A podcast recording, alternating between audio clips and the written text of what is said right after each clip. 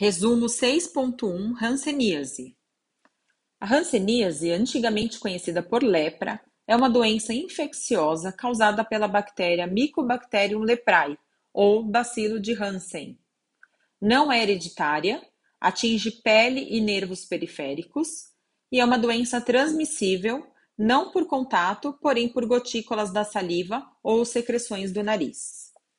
Tem cura porém, se não tratada, pode deixar sequelas. O período de incubação varia de seis meses a cinco anos.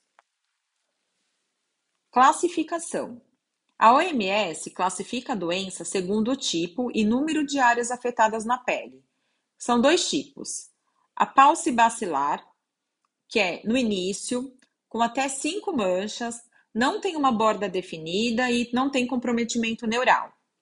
A multibacilar é acima de cinco manchas, com bordas bem pouco ou pouco definidas, e o comprometimento são de dois ou mais nervos. Formas clínicas: tem a hanseníase indeterminada, que é a forma inicial, evolui espontaneamente para a cura na maioria dos casos, encontra-se apenas uma lesão, a cor da lesão é mais clara que a pele normal e mais comum em crianças. Hanseníase tuberculoide. É a forma mais benigna e localizada. Ocorre em pessoas com alta resistência ao bacilo. As lesões são poucas ou única, com limites bem definidos, um pouco elevados e com ausência de sensibilidade. Ocorrem alterações nos nervos próximos à lesão, podendo causar dor, fraqueza e atrofia muscular. Hanseníase dimorfa é uma forma intermediária, o número de lesões é maior, manchas que podem atingir grandes áreas da pele e há o acometimento de nervos é, de forma mais extensa. Hanseníase virchoviana. A imunidade é nula e o bacilo se multiplica muito, levando a um quadro bem mais grave. Há falta de sensibilidade dos pés e mãos e órgãos internos também são acometidos pela doença.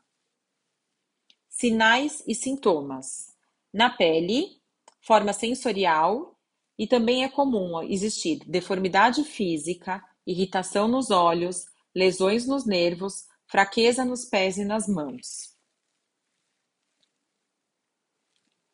Diagnóstico é clínico e epidemiológico, baseado nos sinais e sintomas, realizado por meio da análise da história e condição de vida do paciente e também por diagnóstico laboratorial, baciloscopia, para saber se é paucibacilar ou multibacilar.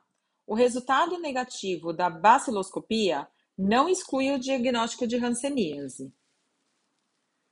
Tratamento. No Brasil, é feito nos centros municipais de saúde os medicamentos são fornecidos gratuitamente aos pacientes e a duração varia de acordo com a forma da doença. Tratamento fisioterapêutico. Reabilitação de incapacidades funcionais em pessoas com hanseníase, fazendo mobilizações ativas livres e ou passivas, deslizamento tendinoso e alongamento mioneural. Plano de exercícios favorecem a melhora do trofismo resistência muscular e reeducação da propriocepção de membros superiores e inferiores. Nos processos ulcerativos, estimulação do processo de cicatrização, fisioterapia e eletroterapia com auxílio de TENS, ultrassom e acupuntura. Sugiro que vocês vejam o material é, de resumo em texto, porque há bastante fotos para ilustrar as formas da hanseníase.